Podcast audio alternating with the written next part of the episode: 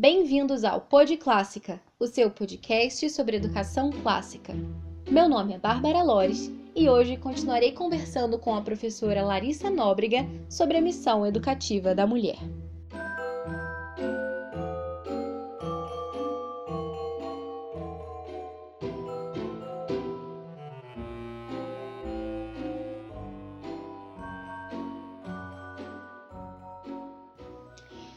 Último episódio, a gente ouviu a primeira parte dessa entrevista que tá muito enriquecedora. Já tem gente perguntando quando é que vai sair a segunda parte e, sem mais delongas, vamos a ela. Hoje vocês vão ouvir a segunda parte dessa entrevista. Na primeira parte, a gente conversou um pouquinho sobre quem é a mulher, quais são as principais diferenças entre o homem e a mulher. Se você ainda não ouviu a primeira parte, escuta lá antes de ouvir essa segunda. Agora a gente vai entrar num outro assunto que também é muito interessante, que é a diferença entre a missão educativa da mulher e a missão educativa do homem. Será que tem alguma diferença? E depois a gente vai entrar também na parte mais prática da coisa, né? Como que a gente pode cada vez mais melhorar a nossa própria formação, a nossa própria autoeducação, para que sejamos cada vez melhores nessa no desempenho dessa grande missão educativa. Vamos lá? Confiram agora então a segunda parte da entrevista.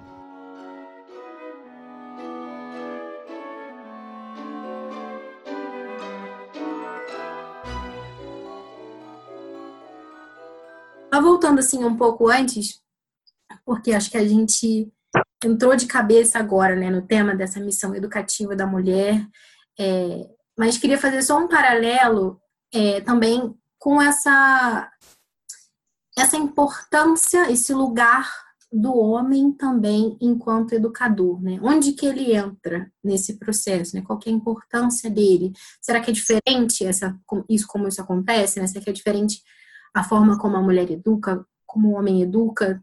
É, o que, que você me diria assim sobre isso? Sim, eu acabei esquecendo de falar, fiquei tanto na mulher, esqueci de falar do, Não, do homem. Não, de fato, né? Então, é, ah, então, se a mulher ela tem toda essa, essa importância, então quer dizer que o homem ele não é importante, né? Você, você poderia, poderia pensar isso. Falar, não, não, de modo algum, né? O homem ele é, ele é importante na educação, né, ele é importante na formação dos filhos, né, ele é uma figura fundamental é, na, na, formação dos filhos, né, porque, claro, isso que a Edith Stein falava, né, a primeira, a primeira preocupação da mulher é a sua maternidade e o segundo, o domínio do mundo. No homem, a lógica é inversa. Né, a primeira preocupação do homem é o domínio do mundo, né, em segundo, depois a, a sua, a sua paternidade. Mas ela está presente também. Né? Então, qual é o papel que o homem tem na formação dos filhos, né? Primeiro, né, o homem ele tem que estar presente e passar segurança. O homem tem que passar segurança, né? Mostrar que, as, que a vida né, está sob controle, né? Que as coisas estão sob controle, né? Que, com as maiores dificuldades que possam existir, né? Que são grandes e muitas em todas, cada uma, cada, cada família tem a sua, né? Mas o pai está lá transmitindo essa segurança, né? Essa presença, né? A figura a figura do pai em casa, né, na educação dos filhos, mostra para os filhos que eles são importantes. Se os filhos é, não veem nunca o pai em casa porque o pai está trabalhando, é natural que os filhos pensem que o pai sabe, gosta muito mais do trabalho, do dinheiro do que deles. Né? Então, isso, a, a, presença, né, tem presença ou ausência do, do, do, pai em casa, e da mãe também, né, tem, interfere muito na autoestima né, e na autoconfiança que as crianças vão ter depois na vida, nas vidas delas. Né? Então, se o pai está lá, está cuidando, está dando limites, né? então isso que você falava, né? a gente estava conversando antes de começar a grava, gravação, né? De, você, você quer lembrar só para eu poder fazer o, o, link, claro. assim, tava, você falava que é interessante. Sim, eu estava comentando com a Larissa que certa vez eu estava ouvindo uma, uma aula e nessa aula foi mencionada uma pesquisa. Até se eu encontrar depois o link da pesquisa, eu vou colocar é, lá na, na página do Facebook para vocês também, que contava, é, nessa pesquisa né, que foi feita, havia um gráfico que mostrava é, o grau, digamos assim, de, de dependência é, dos filhos com relação aos pais, né? E dizia que na primeira infância, esse gráfico começava lá em cima com relação à mãe, né? Então você vê um, um bebê completamente dependente da mãe, para tudo. para comer, para sobreviver, enfim, precisa da mãe. Né? Isso é até uma coisa engraçada, né? Porque hoje em dia as pessoas que querem é, defender o aborto falam que, ah, né? Porque se você tirasse aquele bebê da, do ventre da, da mulher, ele não tem independência, né? Ele não consegue se manter vivo. Tudo bem, mas depois que ele nasce, ele também não consegue se manter vivo do mesmo jeito. Ele larga um bebezinho no meio da rua, ao relento, que você vai ver que ah, mas ele, não, ele precisa da mulher pra, da mesma forma, para se alimentar, enfim, para tudo, ele continua precisando, ele não é independente. Até tem um vídeo engraçado que também posso colocar no, na página depois para quem não viu, que é um vídeo em inglês, está legendado, que ele fala do canal é, canal de parto mágico. Que existe um canal de. Você já viu esse vídeo, não? Não. que ela começa a contar, é até super atual nessa né, esse, esse assunto entrar agora, né, por conta das discussões no STF e tudo isso, mas fala que é, existe uma grande mágica que acontece é, no canal de parto, né, do bebê que nasce de, de parto normal, né, se pensar o canal é, das vias naturais de parto, existe uma mágica que acontece ali, porque antes do bebê passar ali, ele não tem direitos humanos.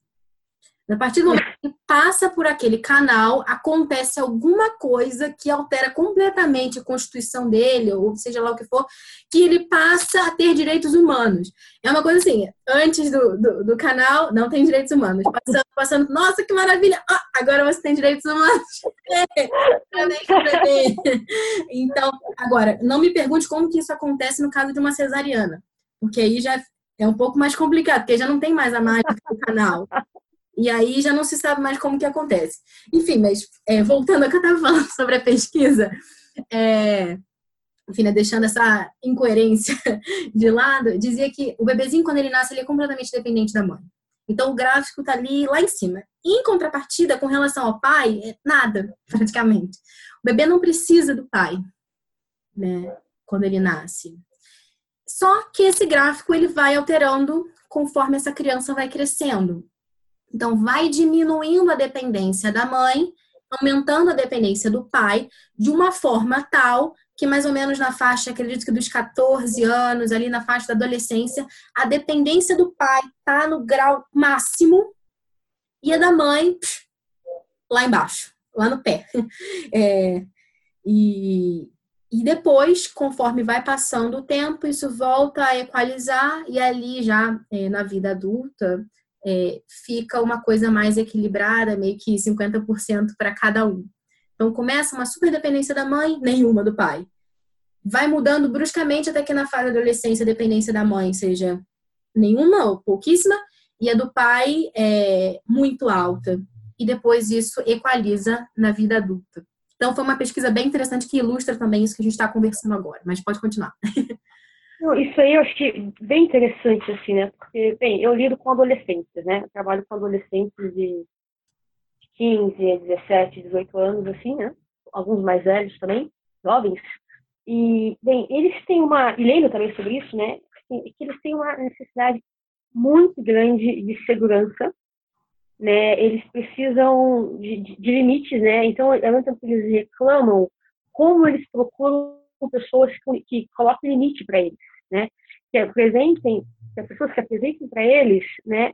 É, tipos de vida que valem a pena ser vividas, é, tipos de experiência que deram certo ou que não deram certo, né? E nesse aspecto, acho que os homens têm um papel muito importante, né? Porque é próprio do homem ter essa presença mais mais forte, né? Essa firmeza, né? Então, claro que é, são, são, são elementos de, de, de predominância. Né? Então, a mulher é, predomina na mulher a doçura, a delicadeza, o cuidado, mas sem deixar de ser firme também. Fica, mole, né? No homem também. Predomina no homem esse aspecto de firmeza, de segurança, mas sem cair numa rigidez, no totalitarismo. Né? Então, sem, sem perder a, a, mão, né? Sem pesar demais a mão.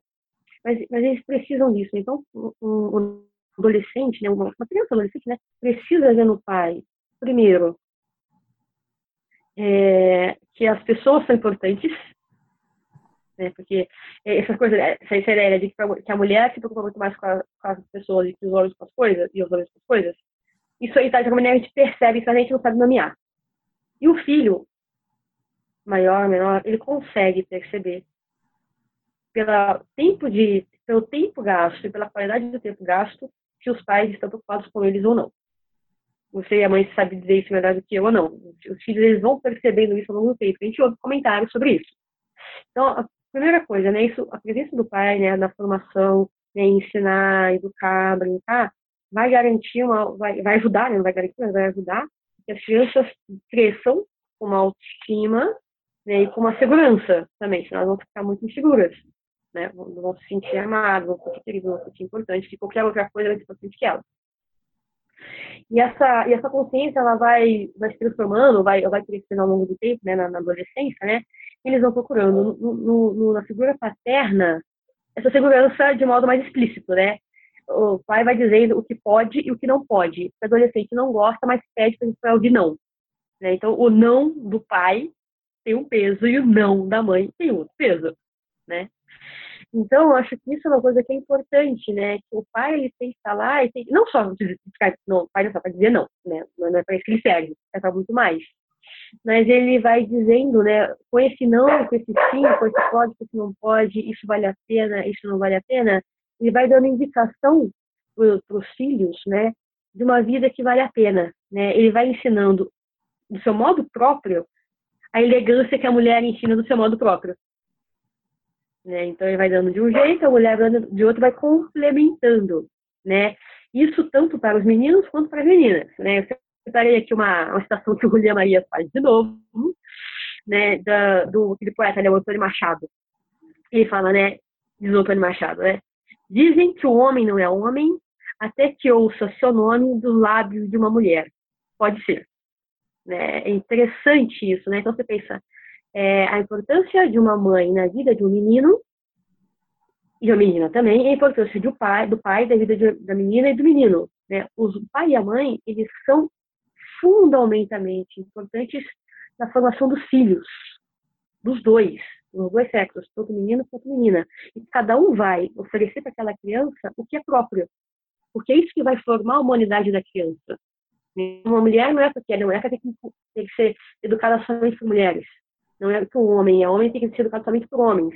Né? Esse outro aspecto da humanidade precisa ser enriquecido também. Né? E vai ser dado né, pelo pai e pela mãe. Né? Se por fatalidade não tiver, né, vai procurar uma outra maneira de, ter isso, né? Mas ter esse contato, né, ter essa presença de alguma maneira, contribui muito para a formação da, da humanidade, né? Então, da, da humanidade, né, e da masculinidade e da feminilidade também, né?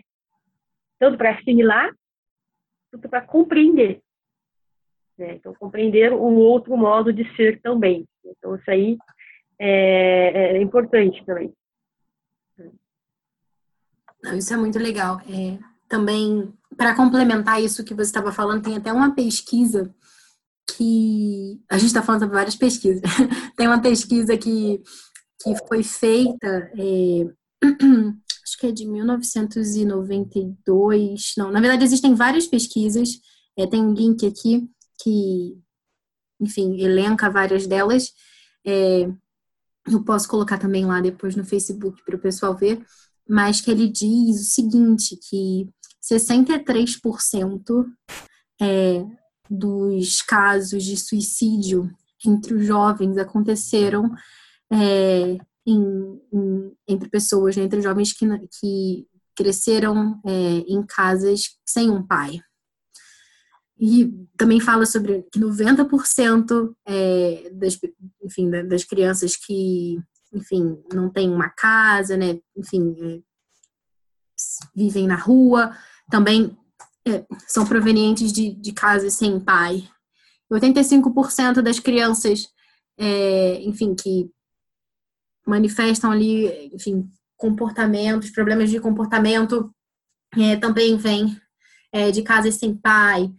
Enfim, é, existem muitas, é, muitas estatísticas que falam né, no grande impacto que tem crescer sem um pai é, enfim, nas estatísticas de, de, de, pessoas que estão na prisão, é, enfim, o, das pessoas que usam drogas, enfim, são muitas, é, muitas, muitas coisas que, que isso realmente é, impacta. É claro que tem outros fatores também, né? Não é só isso. Existem muitas pessoas que cresceram sem o pai e são pessoas muito boas, íntegras, é, com caráter. É, claro que isso não é um fator determinante, né?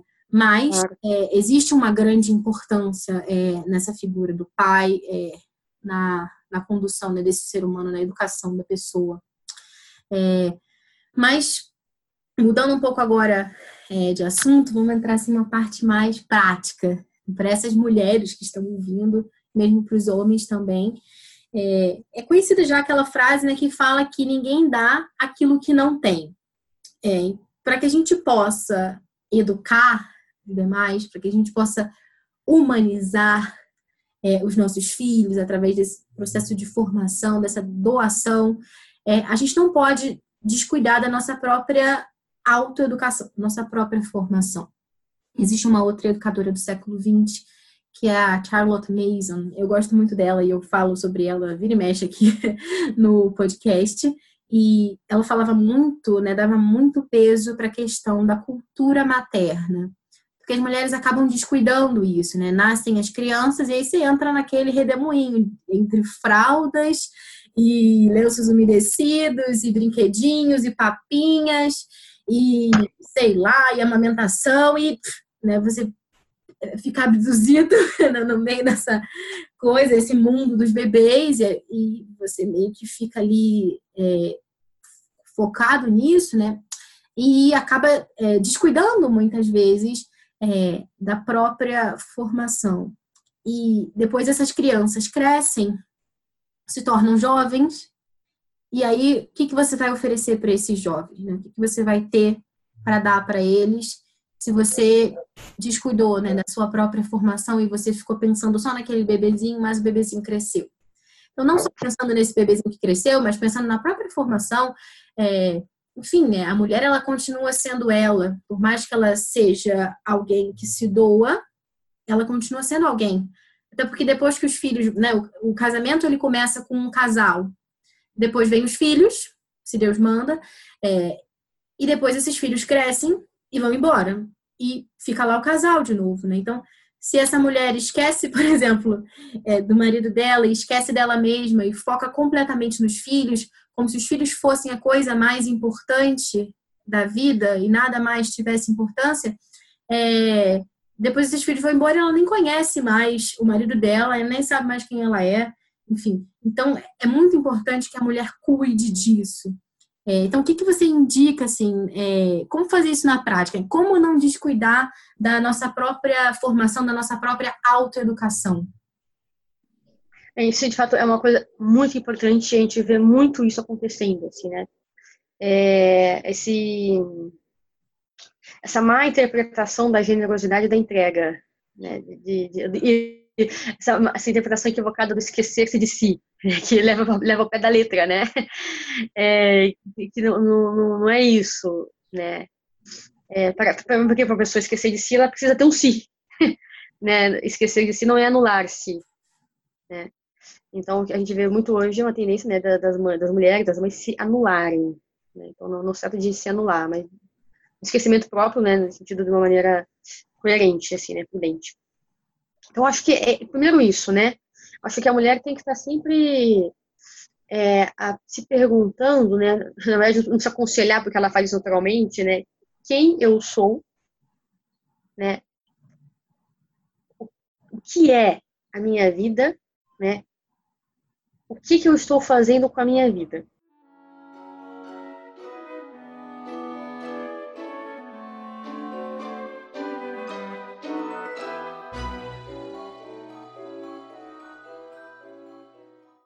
Acho que a mulher ela precisa se perguntar, parar de vez em quando perguntar isso, né? O que, eu estou fazendo com a minha vida?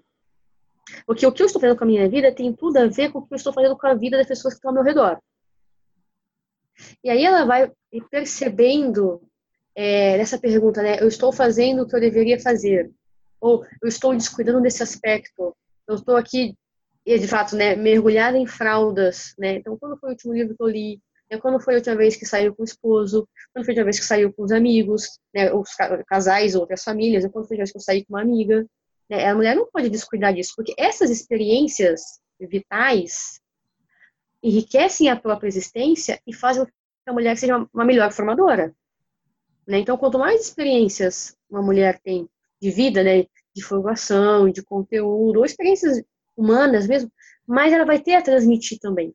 Então, ela não pode ficar o dia inteiro só fazendo isso, porque ela não vai, ela vai se empobrecer humanamente. E se não se empobrecer humanamente, ela não vai, não vai ter o com que enriquecer, como você mesmo disse. Então, acho que é isso, né, esse autoexame, né, de, de reconhecer quais são os aspectos que precisam ser melhorados. Né? Depois, isso que você falava, que a gente falava há, pouco, há alguns minutos atrás, né, sobre a questão da mulher falar mais e o homem falar menos, né? O William Ayers, ele fala que a mulher, ela precisa de solidão.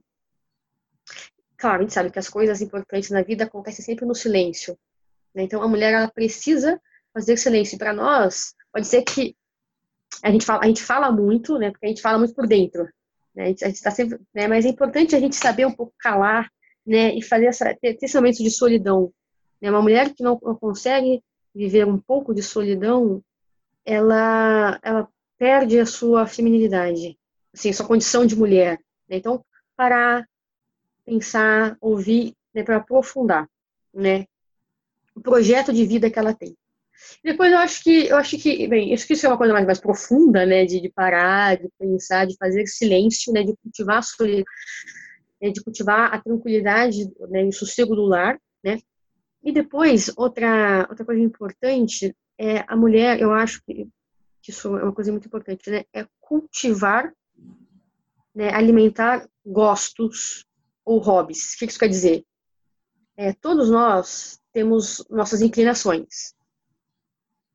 É, coisa que a gente gosta. Então, tem gente que gosta muito de ler, tem gente que gosta muito de ouvir música, tem gente que gosta muito de passear, tem gente que gosta de viajar, gosta muito de, de ver filme, o que seja.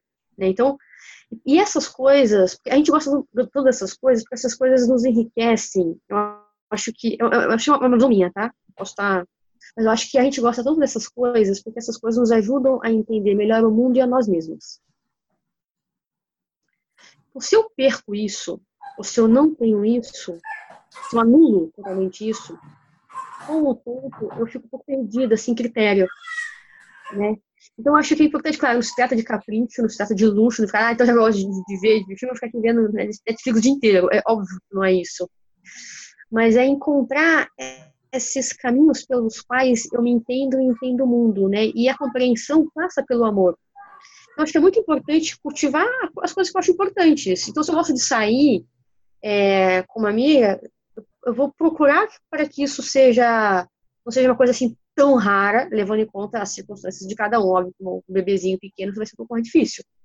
Mas eu acho que, é, de novo, né, não se trata de capricho, mas se trata de, de se trata de, de coisas que realmente me, me, me, enriquecem, assim, né? E eu vou poder transmitir isso de uma, coisa, de uma maneira muito melhor, assim. Então, sempre que eu recomendo, as pessoas perguntam, né? Ah, o que, que eu faço? Tá, tô perdida. Então, cultiva hobbies. Eu não acho hobby uma coisa superficial. Alguns podem ser, mas eu acho que cultivar esse tipo de, de inclinação, eu acho que isso ajuda, sabe? Eu acho que isso enriquece. Ter, uma, ter uma, uma um amor por algo assim, né? Uma, um gosto, acho que isso nos ajuda, né? a gente facilita a gente se situar no mundo. E nós mesmos também, né? Ter, ter coisas sobre é, assuntos para falar, conhece gente, etc. Eu acho que isso é importante, né? E, e também isso, né? Cultivar né, nessa questão da, da autoformação, né?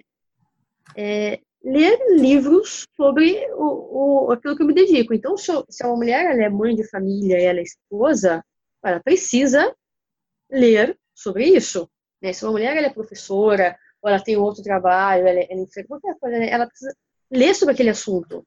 Né? Não, não se deixar, porque é uma, é uma tendência da mulher se deixar levar pela experiência. Não, é, a experiência ela é muito importante, mas o conteúdo também é importante. Né? Então, ter esse tempo de estudo, né, de, de, de, conversa, eu acho que isso, isso aí é uma coisa que ajuda bastante. Assim. Então, é, é para isso, né? Acho que é parar, fazer silêncio, pensar, repensar a própria vida, descobrir e cultivar as coisas que para ela são importantes, porque aí ela vai se reconhecer, vai entender o mundo, né, vai poder conhecer outras pessoas e se transmitir isso para outras pessoas também, né? E, claro, ter conteúdo também, né? Estudo, né? É, de acordo com as suas próprias circunstâncias, óbvio, né? Naquilo que é o próprio dela. Então, a maternidade, o matrimônio, né? Ou uma, uma outra vocação, né? Ou, ou outra profissão, né?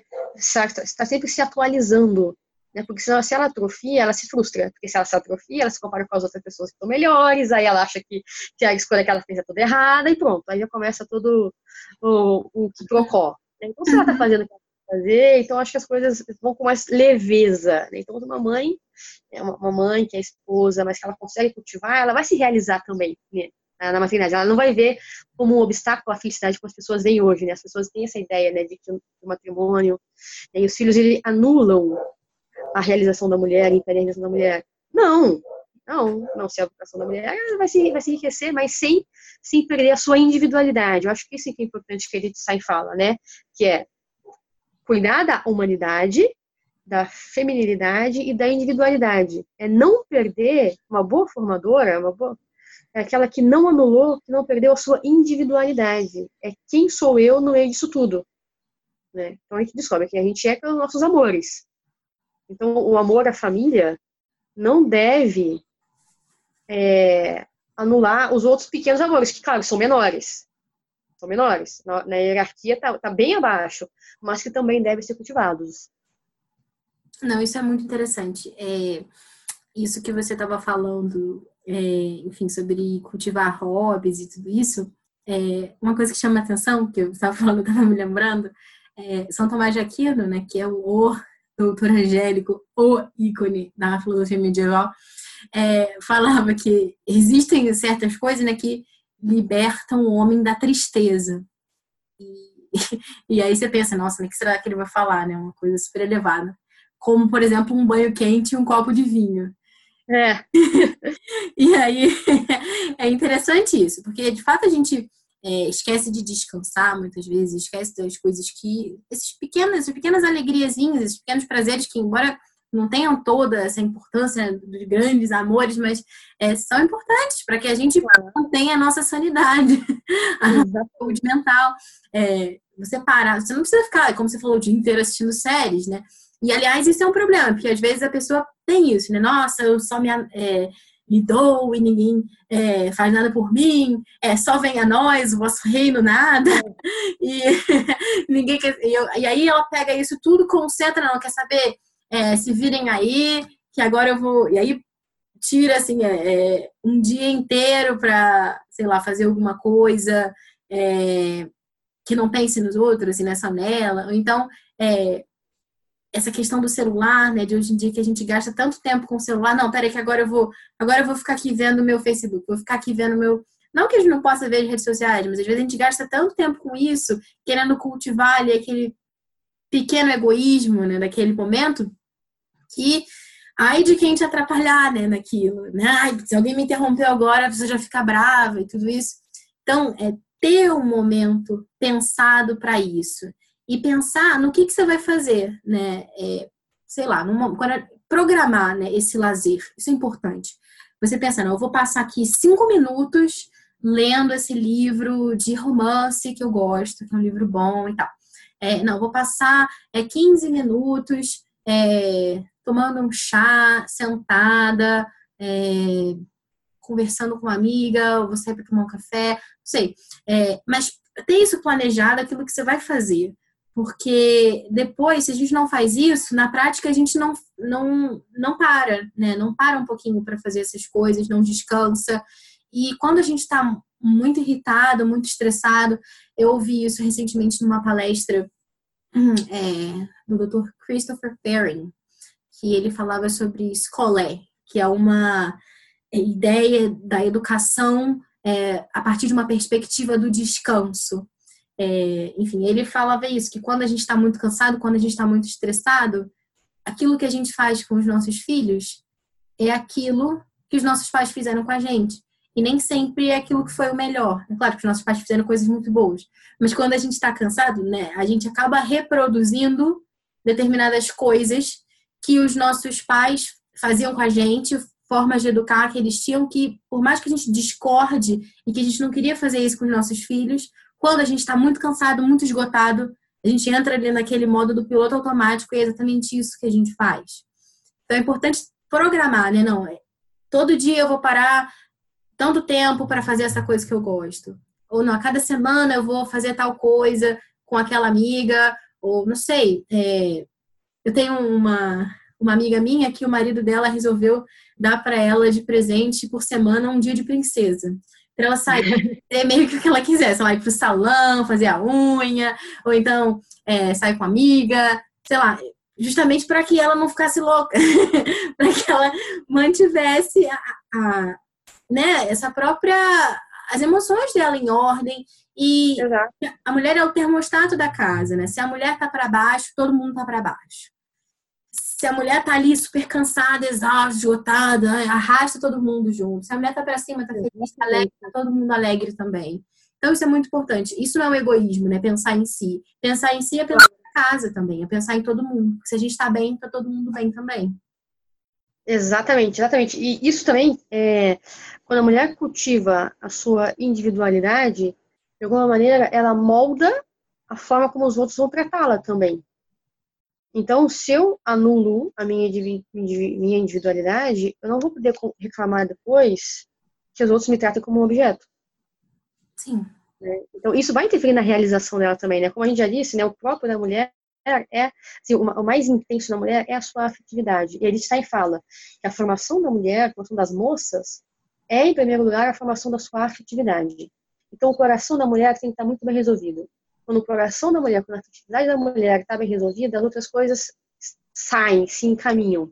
Assim, né? Então, precisa cultivar a sua individualidade, essa, essa realização. Né? Que não se trata de futilidade, nada disso, mas de saber né, quem eu sou, né, o que, eu tenho que fazer como fazer também, né? Então, senão, se anula isso, a, os outros vão tratá-la de uma maneira que ela que não vão realizar, que ela não vai ficar realizada com isso também, vai gerar frustração atrás de frustração também, né? Nossa, eu acho que essa conversa tá assim muito rica, eu acho que pode ajudar muita gente, tá me ajudando também. É, mas assim, por fim, já que a gente precisa encerrar também, por mim a gente poderia ficar conversando aqui para sempre, mas é, a gente tem que ter um tempo, né? Então, é. começando por nós mesmos, não vamos parar de fazer as outras coisas que tem que fazer.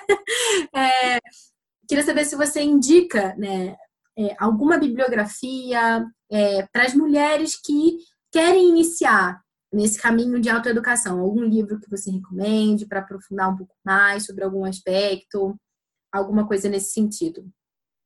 Então, na verdade, tem, tem uma, uma, biografia bem interessante sobre isso, mas, assim, acho que o principal, assim, para começar, acho que dois livros que eu indico, que foram os livros que eu usei para fundamentar essa, essa, essa, conversa, né, que é o livro Mulher, A Mulher, né, A Sua Missão Segundo a Natureza e a Graça, escrito pela Edith Stein, né, ele é, é um compilado de conferências que ela deu sobre esse assunto, então ela fala da mulher enquanto professora, mas enquanto mãe, né? E é bem interessante que ela começa fazendo toda uma análise, toda análise que ela faz é sempre perspectiva antropológica e teológica também. Então, para quem compartilha dessa fé, é bem enriquecedor. E o outro que eu, que eu tô, tô lendo, tô no finalzinho já, que eu tô encantada, é esse livro A Mulher, no século XX, né, do Julia Marias. É uma, é uma, uma preciosidade, assim, é, é muito, muito leve, muito profundo, muito bonito. Ele faz toda uma perspectiva histórica da mulher, faz considerações sobre o feminismo, faz considerações, tudo isso que eu falei aqui, né, sobre as peculiaridades da mulher, eu acho que isso ajuda muito, enriquece muito, né, e deleita, né, porque é uma escrita muito, muito agradável, assim, né, então acho, acho que vale a pena. Assim, né.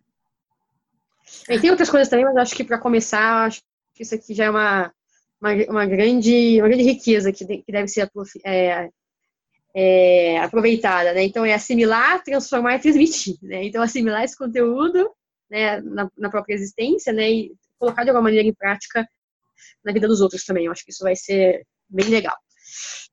Tem aquele livrinho também, né, que é mais fininho. É, eu já ouvi falar muito bem, eu ainda não li ele é, inteiro. Acho que eu já li alguma coisa dele não tenho certeza. Mas a autora é, muito boa, que é o privilégio de ser mulher, né? Da, da Alice Brand. que, que você acha desse livro também, né? Como ah, é muito bom, é, é, muito bom também. Eu li, eu li capítulos dele, não li tudo, e também é bem pequenininho, uma, uma, uma delícia de ler. Eu acho que ele enriquece bastante. Ele também, ela também faz essa análise sobre a perspectiva da, da, da religião cristã, assim, do catolicismo, que eu acho que também é bem interessante. Assim, então, as considerações da, da feminilidade por ela, assim, acho que vale a pena também. Eu esqueci de falar ainda bem que você falou, tá ali. Bom, quero te agradecer muito é, por você ter sido generosa em nos formar hoje, em ter doado o seu tempo. É, com certeza, eu acho que, enfim, vai ser muito enriquecedor para todo mundo que ouve aqui o Pod Clássica. É, agradeço muito, muito mesmo. É, também, é, enfim, né, deixo aberto esse canal, né, se alguém quiser entrar em contato é, com a Larissa, quiser fazer alguma pergunta para esclarecer algum ponto, pode colocar lá nos comentários, é, ou da SoundCloud, né, onde ficam os episódios, ou mesmo no comentário lá é, do post do Facebook, onde eu vou colocar o link do podcast, vocês podem perguntar lá. É, enfim, é, a Larissa vai com certeza está muito feliz de responder. Olha, eu já colocando. Mas, é, enfim, ela, ela, é muito generosa. Eu tenho certeza que ela também vai, vai querer responder vocês. É, agradeço vocês também que escutaram até aqui e até a próxima. Eu queria agradecer também. Obrigada, Lara, pelo convite, pela, pela paciência. E, enfim, estou à disposição, se quiserem mais, a gente pode conversar sobre outros assuntos também. Eu queria só terminar, e de fato terminar com uma ação do Julian, que eu acho bem, bem interessante, né? Ele fala: se os homens fossem mais inteligentes do que são, teriam procurado que as mulheres fossem mais felizes do que são. Porque se as mulheres não são felizes, ninguém mais é. Se a mulher não é feliz, não há felicidade.